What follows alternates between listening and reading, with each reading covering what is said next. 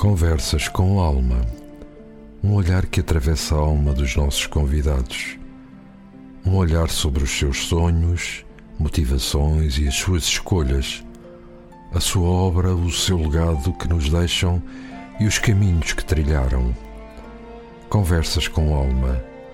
Um programa de Luís Felipe Silva, aqui na RLX Rádio Lisboa. Ora, vivam mais uma vez, eh, muito bom dia, sejam bem-vindos a mais uma conversa com alma. Isto porque eh, a Amnistia Internacional, que foi fundada em 1961 por um advogado britânico que, inclusivamente, se inspirou no caso de dois estudantes portugueses que acabaram por ser presos, naquela altura, apenas por brindarem à liberdade em público. Passaram eh, 20 anos até que fosse criada a secção portuguesa da Amnistia Internacional e, por isso, eh, se cumprem, nesta altura, os 40 anos desde o dia em que a Amnistia passou a estar presente em Portugal. E é essa a efeméride a razão da nossa conversa de hoje, aqui no Jardim de eh, São Pedro de Penaferrim, para quem não conhece aqui à entrada de Sintra, um local eh, aprazível. E para essa conversa temos connosco Pedro Neto, que é o eh, dirigente da Amnistia Internacional em Portugal. Pedro, antes de mais, obrigado pela sua disponibilidade para esta, para esta conversa.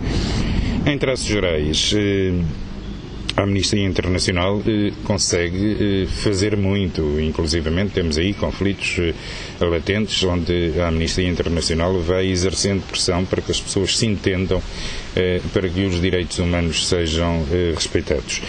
Eh, cada vez há mais trabalho ao longo deste tempo. Muito bom dia e muito obrigado pelo, pelo convite. É, é um gosto estar aqui a falar consigo e, e, também, de algum modo, com todos os nossos ouvintes aqui nas Conversas com Alma. De facto, há cada vez mais conflitos ou eles vão se notando de uma forma mais mediática. Outra questão nesses conflitos é, e, e que difere de outros tempos é que eles agora mais facilmente atingem civis e são indiscriminados. Uh, e isso é uma questão que, com a evolução dos tempos, tem piorado em vez de melhorar.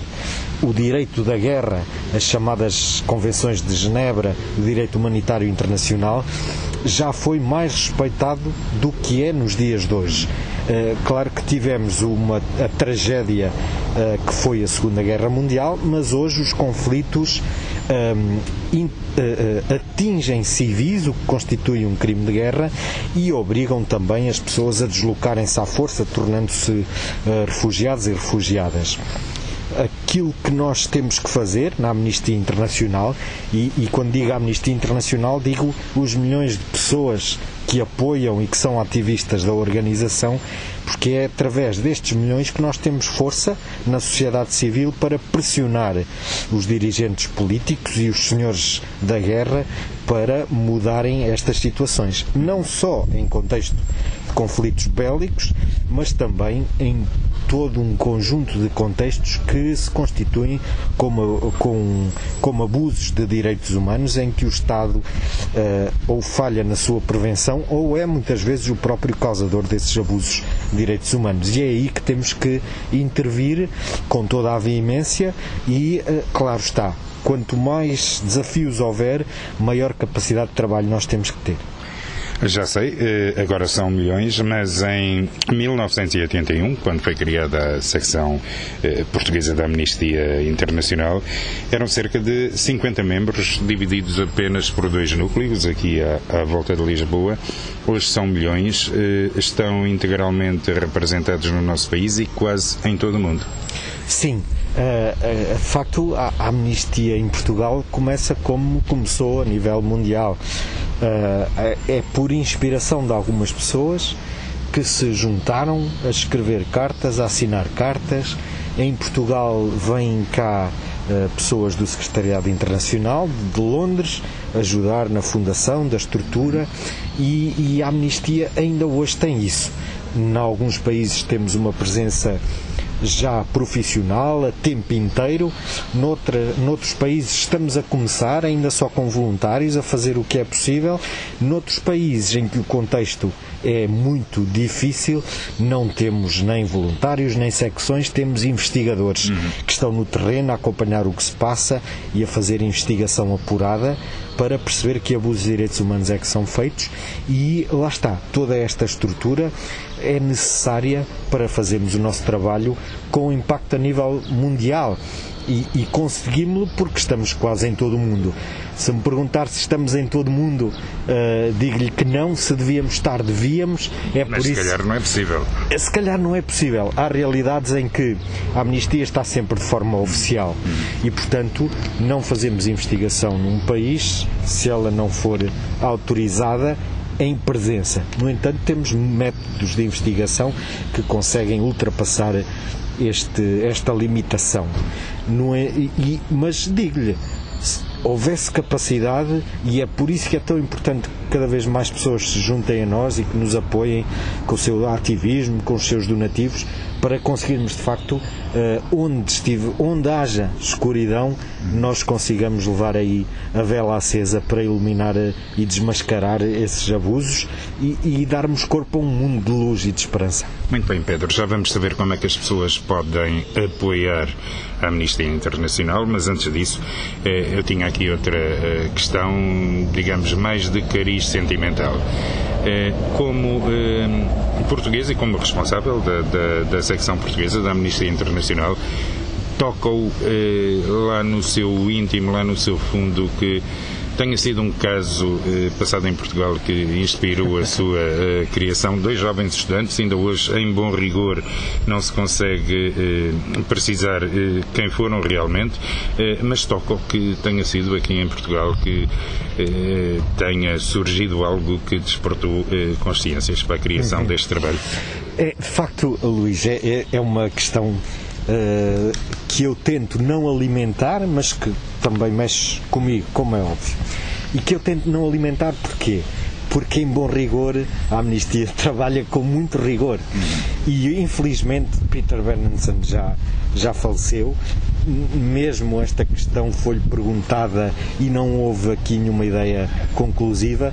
E nós hoje não conseguimos provar uh, que foi por ter lido um artigo sobre estudantes portugueses, não, não conseguimos até encontrar uh, quem teriam sido esses dois estudantes. E, portanto, esta história anda entre o mito e a realidade. Uh, mas isso tem um significado também, porque uh, podia ter perfeitamente acontecido e de facto naquela altura uh, e o artigo dos prisioneiros esquecidos falava mesmo disso uh, foram muitas as notícias que Peter Benenson leu sobre pessoas que eram presas por causa da sua ideia, do seu pensamento, que, por causa da sua consciência e, e, e, e sem terem cometido crime algum. E portanto eu creio que uh, se a gota d'água que transbordou o copo foi Portugal, muito bem. Uh, é como lhe digo, a mim enche-me de, enche de orgulho, mas também de tristeza ter sido um acontecimento cá em Portugal, mas mesmo que não tenha sido, infelizmente foram muitas uh, os artigos que ele e as pessoas naquele tempo e que nós ainda hoje uh, podemos ler sobre pessoas que são presas por defenderem direitos humanos. E é uma coisa que temos que nos deve carregar a todos nós contra a indiferença trabalharmos pelo pelos nossos irmãos na humanidade e que, por estarem a defender e a trabalhar por um mundo melhor, estão a pagar com a própria vida e com a própria liberdade. Hum. E não falta uh, trabalho para fazer? Infelizmente, não. Pedro, uh, quem quiser apoiar esta causa, uh, o que é que tem que fazer? há várias formas de, de aderir. Sim. Há, um, há, em primeiro lugar, assinar as nossas petições. Essa, essa é a forma original e a forma fundacional. Nós temos petições, as, as cartas, e que funcionam muito bem, ainda que às vezes, às vezes nós sentimos-nos tão. Hum, desempoderados, tipo o que é que eu individual posso fazer para alterar uma situação. E a verdade é que sozinhos pouco ou nada, mas juntos uma assinatura basta. E essa pressão uh, imensa de milhares de pessoas juntas funciona e leva-nos a ter muitas vitórias e a trazer pressão mediática sobre os casos que defendemos e assim ajudar as pessoas. Portanto, assinar petições eu diria que é a primeira forma. Depois, também, eh, quem puder, o seu apoio financeiro. Uh, tornando-se nosso apoiante, membro da Amnistia e dando o pouco que puder todos os meses. É, é desses donativos individuais que nós depois financiamos todo o nosso trabalho em todo o mundo de investigação e o nosso trabalho de rigor e numa altura em que nunca foi tão importante termos acesso aos factos e à verdade. E uh, uh, depois também, claro está, passada a pandemia, participar nas nossas ações de ativismo, uh, fazer um grupo de um grupo local da amnistia, fazer um grupo na escola para aqueles que sejam estudantes ou até professores. Portanto, há muitas formas que temos de participar. Se forem ao nosso site em www.amnistia.pt encontrarão lá muitas formas de envolvimento e muitas coisas que podem fazer, porque lá está, a amnistia não aceita financiamento dos Estados, a não ser com regras específicas e para trabalho de educação para os direitos humanos, mas de resto não aceitamos financiamentos dos Estados para termos a nossa independência. E, e são os milhões de pessoas que nos apoiam financeiramente com o seu pequeno donativo que permitem que o nosso trabalho seja rigoroso e independente e é assim que queremos continuar. Oh Pedro, e esse uh, trabalho nos, no mundo dos uh, dias de hoje, que não é um mundo perfeito, está uh, francamente longe de o ser, admite que esse trabalho tem contribuído para que os dias não sejam tão maus como seriam se não houvesse Amnistia Internacional? Eu tenho essa firme convicção que sim. Uh, conversava, conversava com o Loati Beirão, que esteve preso em Angola, um dos 17 ativistas em, em Luanda, e com o Marcos Mavum, que, que, é de Cabinda e que também esteve preso, uh, e dizia-lhe já até alegre com a sua liberdade, e, e estando com eles cá em Portugal, dizia-lhes uh, a amnistia não, não tinha a chave para abrir a porta da vossa cela, mas pressionámos muito quem tinha a chave para abrir. E, e, eu acredito nisso. Nós contribuímos muito. Claro que não vamos lá abrir a porta, mas pressionamos muito só e fazemos. Não é possível. Claro, só porque não é possível e porque trabalhamos também com, de acordo com a lei, porque as pessoas merecem a justiça que seja feita. Não é uma liberdade, uh, por assim dizer, só porque sim, mas é uma liberdade plena e isso inclui processos judiciais que sejam justos e, e não usar a justiça para silenciar estas pessoas só porque a sua voz e o seu pensamento é incómodo ao poder vigente. E, e depois há também o, o, reconhecimento. A Amnistia Internacional recebeu em 1977 o Prémio Nobel da Paz. É, é um grande orgulho, sem dúvida, mas eh, é também o, o reconhecimento objetivo eh, da qualidade do trabalho que vem desempenhando. Sim, e é também uma, um marco de que temos que continuar uhum. e que temos que continuar com rigor e, e com o maior empenho que temos, porque fazemos um trabalho que é essencial. Uh, e, e, esse trabalho tem que continuar. Hoje no mundo continuamos com muitos abusos de direitos humanos, nunca tivemos tantos refugiados como agora, devido a guerras, devido já às alterações climáticas, devido à pobreza extrema, para que as alterações climáticas também continuam a contribuir. Foi a amnistia que cunhou este conceito de prisioneiro de consciência. Uh, trabalhamos pela, uh, contra a pena de morte, portanto, pela abolição da pena de morte e desde que começámos esse trabalho já mais de metade dos países que aboliram a pena de morte eh, nos últimos 14, 15 anos os números da pena de morte em todo o mundo estão a reduzir tendencialmente até os próprios países que ainda executam a pena de morte e que a têm no seu Código Penal têm vindo a, a diminuir consistentemente e, portanto, isso mostra-nos que o trabalho está a ser eficaz e são indicadores de que o trabalho que estamos a fazer está a resultar e, portanto, há que continuar cada vez com mais uh, certeza e coragem, porque muitas vezes as vitórias em direitos humanos não são materiais e é preciso persistência, perseverança, muita fé de que vamos conseguir e, e paciência, porque demora um tempo a acontecer. E, e, e, isso hoje é inimigo da realidade uhum. dos dias de hoje em que tudo é tão efêmero e tão rápido um, a aparecer e a desaparecer. Portanto, é preciso continuar com muita persistência. Ou seja, hum, mal comparado, eu estava-me aqui a lembrar de um provérbio português: água mal em pedra dura tanto dá até que fura. Eh, é preciso paciência eh, para furar as consciências?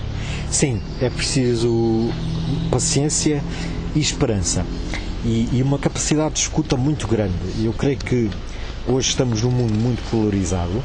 Uh, na Europa já se sentia há vários anos em Portugal começa a sentir-se de há um poucos anos a esta parte, mas uh, já o discurso de ódio já está latente, uh, a gritaria, a polarização já está latente, os extremos estão a ganhar voz e uh, as pessoas não se ouvem, não se escutam e não, não fazem o exercício do que é viver nos sapatos do outro.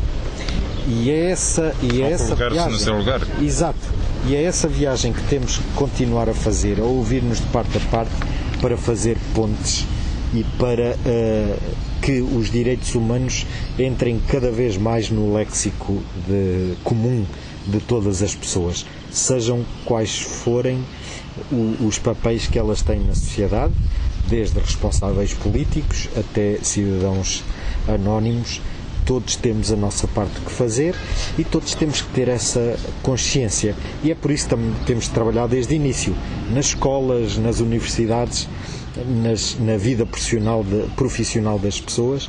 É preciso ir também com, com paciência pedagógica e, e escuta, facilitar essa aprendizagem e essa troca de aprendizagens que todos temos que fazer até chegarmos a esse ponto em que os direitos humanos sejam um, um código para toda a gente.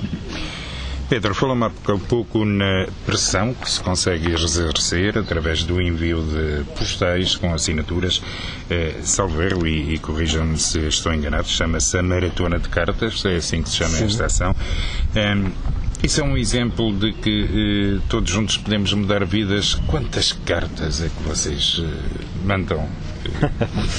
são milhões, são milhões a maratona de cartas é durante dois, três meses um evento que nós fazemos e que é isso, é mesmo uma maratona de assinatura de cartas, em que selecionamos alguns casos desse ano para dar ali muita força mediática durante aqueles meses, os meses finais de cada ano. É um trabalho que fazemos ao longo de todo o ano, mas estes últimos meses, a maratona de cartas, é, convocamos toda a gente, escolas, pessoas individuais, e isto são cartas que uh, o objetivo que tem é inundar os responsáveis por determinado abuso de direitos humanos para que ele deixe de acontecer. E muito, muitos são os casos de vitórias. Uh, falámos há pouco do, do Luati Beirão, dos, dos outros 16 que com ele estavam, uh, o Moses Akatugba, que foi um jovem condenado à morte e que uh, envolvemos músicos, os chutes e pontapés, e refiro os chutes e pontapés porque ele foi uh, salvo, uh, uh, o, o, jovem, e esteve já cá em Portugal e foi emocionante quando ele se encontrou com a banda que trabalhou para o defender nos seus concertos e é aqui o fechar de um ciclo a sociedade civil que abraça alguém que salvou. Uh, e tal como o Moses, muitos outros exemplos podemos ir dando de histórias de sucesso de que um gesto tão simples como uh, escrever uma carta ou até assinar uma carta que já está escrita, uma, assinar uma petição, tem, tem resultado e é um, do, um dos muitos trabalhos que nós fazemos e que tem, e que tem tido finais felizes. Pedro, já vimos há pouco que eh, as consciências eh, é aquilo que mais custa eh, mudar.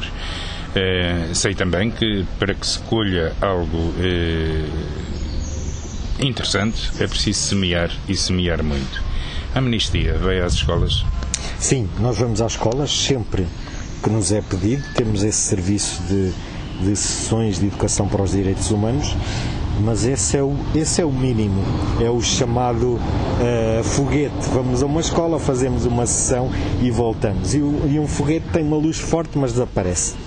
Uh, uh, depressa e por isso não ficamos por aí.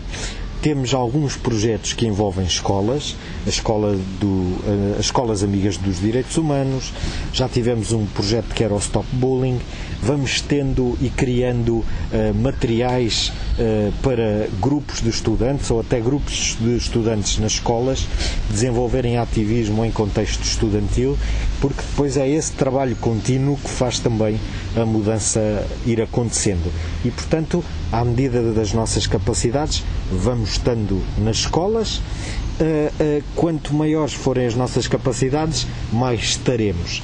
Temos agora também uma, uma outra dinâmica que abrimos o, o, ano passado, já em contexto de pandemia, e que era um trabalho que estava a ser preparado há alguns anos, que foi a acreditação da Amnistia Internacional Portugal como entidade formadora.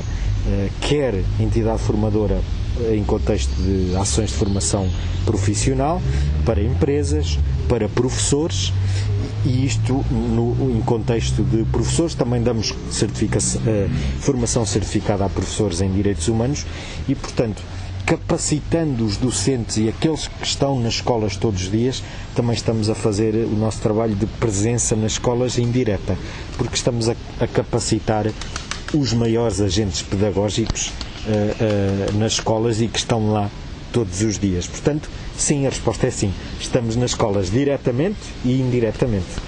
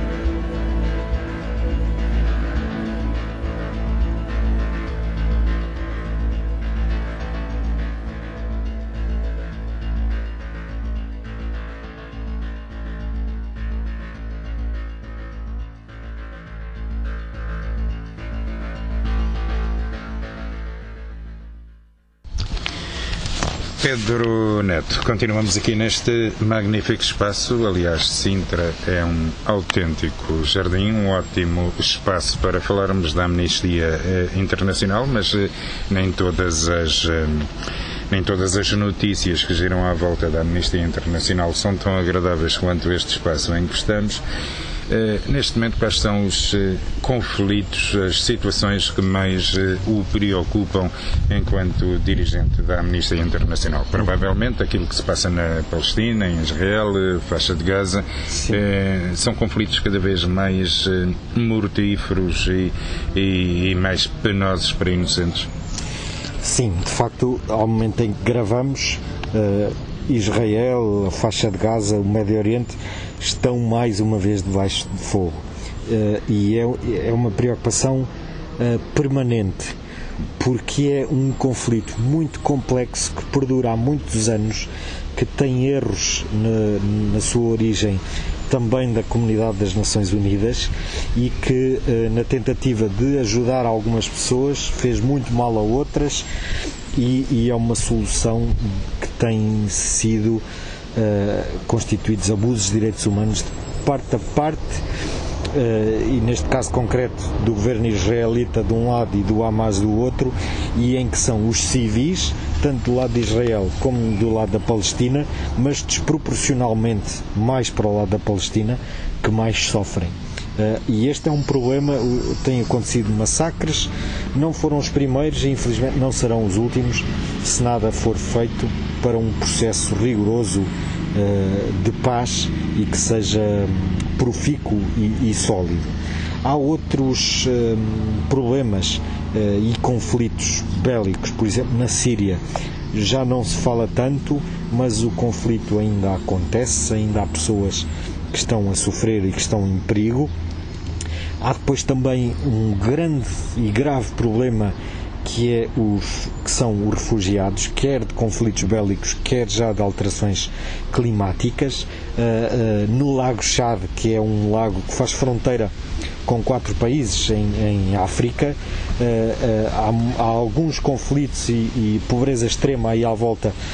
Há milhões de pessoas que estão a ir para as margens do Lago do Chad, do lado do Lago Chad e a pressão sobre o lago, sobre os seus recursos, sobre a água para a agricultura, sobre os, os peixes, a pesca, está um, a dizimar aquele lago. E daqui a alguns anos aquelas pessoas terão de sair outra vez porque não há sustentabilidade aí. E portanto há aqui um alerta que deixo que é de presente e muito de futuro, que é a questão dos refugiados climáticos. É um conceito que não existe ainda formalmente e legalmente, mas temos que o equacionar e colocar em cima da mesa, porque há muitas pessoas que fogem das suas terras de origem porque lá já não há condições climatéricas para que possam ter os seus direitos económicos e sociais garantidos.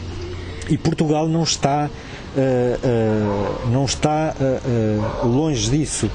Temos aqui já questões também de falta de água, os incêndios, tudo isso é agravado com as alterações climáticas e tudo isso coloca em causa os recursos económicos e sociais que nós precisamos para viver, uma vez que tudo o que nós precisamos, desde a roupa que vestimos à comida que comemos, vem da terra e, portanto, precisamos de uma terra saudável que também nos dê o nosso alimento uh, para, para nós e para as gerações futuras. Este, este, estes são dois polos que me preocupam muito e que me ocupam muito, porque serão e são já uma tendência que se tende a agravar. A luta pelos recursos, a luta ideológica e a polarização do discurso que mostra, como aconteceu com a pandemia, que nós não nos sabemos unir para dar resposta a desafios que são globais. E, e, e em casa desavinda, não é? Como diz outro ditado, todos ralham e, e ninguém tem razão. A pandemia acabou por vir eh, agravar ainda mais aquelas eh, desigualdades que já, já existiam. É, Deixamos aqui, perante o nosso é, mais declarado instinto animalesco, será? Eu creio que a pandemia hum, não causou problemas novos, além, claro, do problema direto da pandemia e, e, e de um vírus que circula e que nos afeta a todos, mas que depois agravou aqueles que já eram mais vulneráveis. A pandemia Uh, uh, o vírus não, não, não faz acessão de pessoas, mas as condições em que as pessoas vivem e trabalham foi decisiva para, para se defenderem da pandemia e do vírus. E, e, colocou à mercê quem já era mais vulnerável. O acesso à habitação. Quem não tem uma casa condigna não pode fazer o confinamento como quem vive numa boa habitação. O acesso à saúde, os trabalhos, eh, muitas pessoas não puderam fazer teletrabalho, tiveram que se expor. Muitas pessoas com trabalhos humildes na manutenção de espaços, nas limpezas, eh, nos serviços essenciais que tiveram que estar sempre presentes e, e, e tendo uma condição económica mais frágil, eh, não se puderam defender tão bem deste, desta pandemia. Por outro lado, o que estamos a ver hoje eh, é ainda essa essa nota de desunião e em que muitas vezes o lucro está acima de todo e qualquer interesse. Não estou a colocar em causa o sistema financeiro e económico onde vivemos e os seus méritos, mas em situações excepcionais como é que vivemos, a questão das patentes devia ser levantada. Eh, porque o lucro não pode estar aqui acima de tudo. Interessa é vacinar produzir e vacinar o mais rapidamente possível toda a gente no mundo inteiro. Porque há países que não terão capacidade de vacinar os seus cidadãos e é desses países que provavelmente virão uh, novas variantes do vírus que vão afetar aqueles países onde as pessoas até já foram vacinadas. Há outra ideia que é o investimento e o desenvolvimento destas vacinas para a Covid-19 não foi feito com investimentos particulares que tenham que ter um retorno desse investimento. Esse desenvolvimento da vacina foi financiado com dinheiros públicos, com dinheiros de todos nós. E, portanto, não faz sentido, neste caso, haver uh, patentes. O que é importante é facilitar o mais possível o processo de descentralizar a produção e de vacinar o maior número de pessoas em todo o mundo. Até porque, sobretudo em África, há uma grande carência de vacinas. Como é óbvio. E já há uma variante, a da África do Sul, que veio de, de, de, de África, há outras, já a variante da Índia, do Brasil. Surgem tudo em contextos onde as pessoas têm menos possibilidade de se uh, de lutarem contra o vírus e afetam-nos a todos nós. Portanto, se não for solidariedade pura, pelo menos que seja inteligência estratégica dos líderes políticos de abrirem o maior leque possível da produção e de esquecerem o lucro. Porque muitos dos países que foram primeiro vacinados foram-no porque eh, compraram doses até a preços mais elevados. E esta lógica de mercado pura e dura não serve num contexto de uma emergência sanitária e de uma pandemia como a que estamos a viver. Muito bem. Eh, Pedro, concorda comigo se eu disser que Aí falamos há pouco nas eh, razões eh, que motivam, em algumas razões que motivam a imigração, Uh, e, a, a, luta pela sobrevivência noutras latitudes por quem não tem condições para uh, uh, continuar a viver onde está. Concorda comigo se eu disser que Portugal eh, já não é apenas um país de eh, trânsito para o tráfico de seres humanos, mas também já é um país de destino? É, é, um, é um facto. Não tenho como concordar nem discordar, nem ter opinião, porque é um facto. Portugal é um país de trânsito e Portugal é um país de destino. Uh, em, termo, em termos Portugal como país de destino para tráfico de seres humanos há duas grandes razões que são as primeiras, as que estão em primeiro lugar nas razões de, do tráfico de seres humanos em Portugal. A primeira é a exploração de trabalhos agrícolas, a segunda é o trabalho sexual. E isto estou a dizê-lo porque está documentado em relatórios oficiais, tanto dos relatórios da Administração da Segurança Interna, eh, que são anuais, como os relatórios da, da, União Europeia, da União Europeia, neste caso da Comissão Europeia, eh, sobre este assunto. E, há, e, e, são documentos que estão feitos e que, e que são dados que pecam por defeito. E por defeito porquê? Porque infelizmente nem todos os casos serão conhecidos e, portanto, os números que estes relatórios trazem eh, serão inferiores à realidade. E isto entristece eh, passar-se aqui no nosso país? É um, é um drama que, que nos ocupa muito, apesar de a Amnistia Internacional se focar sobretudo naquilo que é os abusos de direitos humanos cometidos pelo Estado, porque é o Estado que subscreve e ratifica os tratados de defesa de direitos humanos, e este problema é um problema de crime Uh, privado, ou seja, não é o Estado que o está a cometer diretamente, mas o Estado pode fazer mais para o prevenir e para lutar contra ele. Claro que uh, há, há, aqui dramas conhecidos e uh, aquilo que me parece é que o Estado tem que se capacitar mais para fazer mais investigação, investigação criminal, uhum. para que esta tragédia e este flagelo de escravidão moderna deixe de acontecer no nosso país. E os direitos humanos eh, sejam observados, os direitos humanos de todos. Precisamente, precisamente.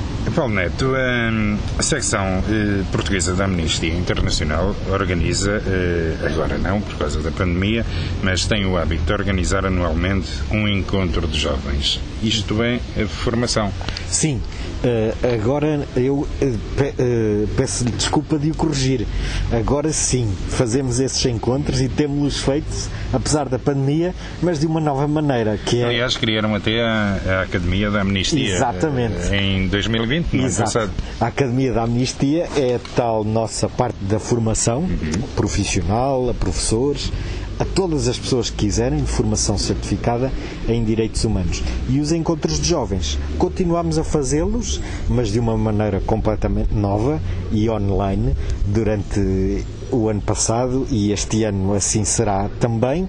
Uma, uma edição deste ano já foi, outra será mais tarde, com jovens de diferentes uh, faixas etárias, e oxalá que 2022 possamos fazê-lo presencialmente de novo. Mas uh, lá está, tivemos que nos reinventar uh, completamente em várias áreas e isso foi, foi para mim o que mais me ocupou e preocupou durante o ano de 2020 foi essa responsabilidade, por um lado, de proteger os postos de trabalho de todas as pessoas que comigo trabalham e que dão sustento e providenciam as suas famílias com o labor do seu trabalho, e por outro lado, num contexto em que os direitos humanos são tão necessários e tão urgentes, não uh, fragilizar a nossa capacidade de atuação perante os direitos humanos. E por isso reinventámos-nos completamente uh, para conseguir continuar uh, a fazer frente aos desafios e continuar com as nossas atividades, nomeadamente a Academia da Amnistia foi essa resposta uhum. online que demos, mas que depois será presencial também assim que for possível. E os jovens que são o futuro chegam à Amnistia em quantidade? Sim, sim. Os jovens são o futuro e também o presente. Uh, vimos, aliás, como a capacidade de intervenção que eles têm nas suas realidades concretas, seja na família, seja na escola, seja nos seus grupos, nos seus clubes, mas também a sua capacidade de, de intervenção mediática todas estas questões da justiça climática, das alterações climáticas, são os jovens que nos estão a liderar e é por isso que eles são o futuro, mas também já o, o presente e temos que os ir incluindo sempre o mais possível em todas as, as etapas de decisão da sociedade, porque eles têm um contributo grande. Os jovens, as pessoas mais velhas, eh, as, as pessoas em, em idade ativa de trabalho, todos temos que nos ouvir, eh, não importa a idade, não importa o género, não importa a condição económica, porque todos fazemos parte da sociedade. E todos precisamos de agir. E agir é precisamente o eh, título da revista da Amnistia eh, em Portugal. É uma revista trimestral é um meio de ação que junta uh, vontades uh, e que junta toda esta gente que se move em prol dos uh, objetivos da amnistia. É um bom meio de comunicação? Sim, a revista é um a revista Agir é um projeto em em crescimento e contínuo desenvolvimento.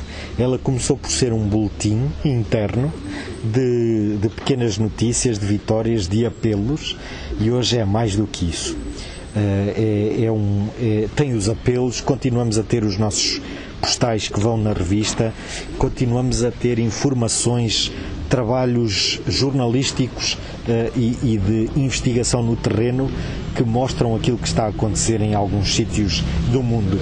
Sendo uma revista trimestral, uh, não pode obedecer ao dia a dia, ao mediatismo do dia a dia e, portanto, estamos a transformá-la numa revista mais conceptual e mais temática, para que, se, para que cada número seja um artigo de coleção e a guardar em casa e que seja referência sobre aquele tema e aquele assunto. Mas o facto de ser trimestral dá-lhe mais profundidade também. Exatamente, é nisso que queremos apostar, queremos fazer que a que a revista cresça ainda mais para ser digna um dia de até estar à venda num quiosque. Outra, outro aspecto é também esta preocupação ambiental, é que a revista não se esgota em si próprio, em si própria. Muitas vezes as peças que lá temos depois têm desenvolvimento no nosso site e quem adquira e recebe a nossa revista pode continuar e desenvolver os assuntos com os links e os QR codes que colocamos na revista e as pessoas podem continuar a ler e aprofundar mais ainda cada assunto em vários uh, conteúdos que disponibilizamos online para elas e que são uma continuidade da revista. Muito bem, uh, Pedro Neto, uh, estamos a aproximar-nos do final. Há aqui uma questão que eu gostaria de lhe colocar a questão eh, sobre eh, Cabo Delgado. É um conflito eh, diferente. Aqui não é um conflito entre governos, é um conflito entre uma organização terrorista e um governo soberano governo soberano que eh, tem demonstrado eh, bastantes dificuldades em conseguir eh, controlar a destruição que vem sendo provocada pelos eh, grupos eh, terroristas, alguns dos quais até são moçambicanos, são ali daquela zona, são crianças, são miúdos, eh, não sei se saberão muito bem o que estão a fazer. A Amnistia já pensou pressionar o governo moçambicano a pedir finalmente ajuda internacional? Sim, nós temos-lo feito. Aliás, ao longo de, dos últimos três anos, temos pressionado bastante o governo moçambicano para que não se esqueça de Cabo Delgado. Cabo Delgado é, um, é uma mistura de razões que deram no que estamos a viver agora e que não é recente. Uh, uh, Chamámos-lhe até Cabo Esquecido, porque é uma região riquíssima em recursos naturais, mas que tem sido esquecida em termos de investimento público, de infraestruturas. E, portanto, uh, as pessoas vivendo nessa, uh, nessa pobreza, sem infraestruturas públicas, sem investimento público, é mais fácil uh, que se colha no seu descontentamento. A segunda questão é de que, sendo rica em recursos naturais, a região tem sido muito explorada, mas a população não beneficia de nada disso. E tudo isto leva ao que vivemos agora, ao descontentamento. Claro que o terrorismo uh, e não há, uh, não temos provas e certezas da ligação do Al-Shabaab, que significa os jovens de Cabo, que está a operar em Cabo Delgado, do grupo que opera mais a norte, que eles estejam interligados e que sejam células de algum modo unidas. O que percebemos e que nos parece que vamos percebendo da, da, do, do que vemos do terreno e dos testemunhos que nos chegam uh, das pessoas no terreno é que há aqui uma mistura. Alguns são nacionais moçambicanos, outros serão estrangeiros. E aquilo que é preciso fazer, em primeiro lugar, é que temos que pôr de parte os orgulhos nacionais ou nacionalistas e uma situação internacional de terrorismo resolve-se com cooperação internacional dos governos. Portanto, não há aqui orgulhos nem egos que ter em conta. É necessário que o governo aceite colaboração uh, e intervenção internacional liderada por ele próprio. Uh, ou em condições a acordar entre, entre os parceiros e os aliados. Segundo, aquilo que pedimos é a assistência humanitária urgente para as pessoas que estão a perder tudo e a fugir das suas casas. Terceiro, o que temos pedido é investigação aos abusos de direitos humanos que têm uh, havido. quer nestas. E, e, de parte a parte, porque temos relatos de abusos de direitos humanos cometidos pelo exército moçambicano, pelo DAIC, que é a empresa militar privada sul-africana que está a trabalhar para o governo moçambicano, e também pelos terroristas. E, portanto, é preciso responsabilizar quem está a cometer abusos de direitos humanos neste contexto. Em quarto lugar, aquilo que pedimos é que haja investimento público e desenvolvimento público na região de Cabo Delgado que beneficie precisamente as populações para as capacitar a uma melhor vida e, e depois, claro está, depois da segurança, o desenvolvimento para que estas pessoas possam viver e desenvolver-se por si próprias na, na sua terra como assim desejam. Muito bem, eh, Pedro Neto, resta-me agradecer a sua colaboração para esta agradável conversa e desejar as maiores felicidades à Amnistia Internacional e também à sua eh, secção portuguesa. Muito obrigado, foi um gosto estar aqui este bocadinho à conversa uh, uh, e vamos a isso, vamos ao trabalho que muito há a fazer e oxalá um dia possamos estar num mundo em que a Amnistia Internacional já não é precisa. Conversas com alma um olhar que atravessa a alma dos nossos convidados, um olhar sobre os seus sonhos, motivações e as suas escolhas, a sua obra, o seu legado que nos deixam e os caminhos que trilharam.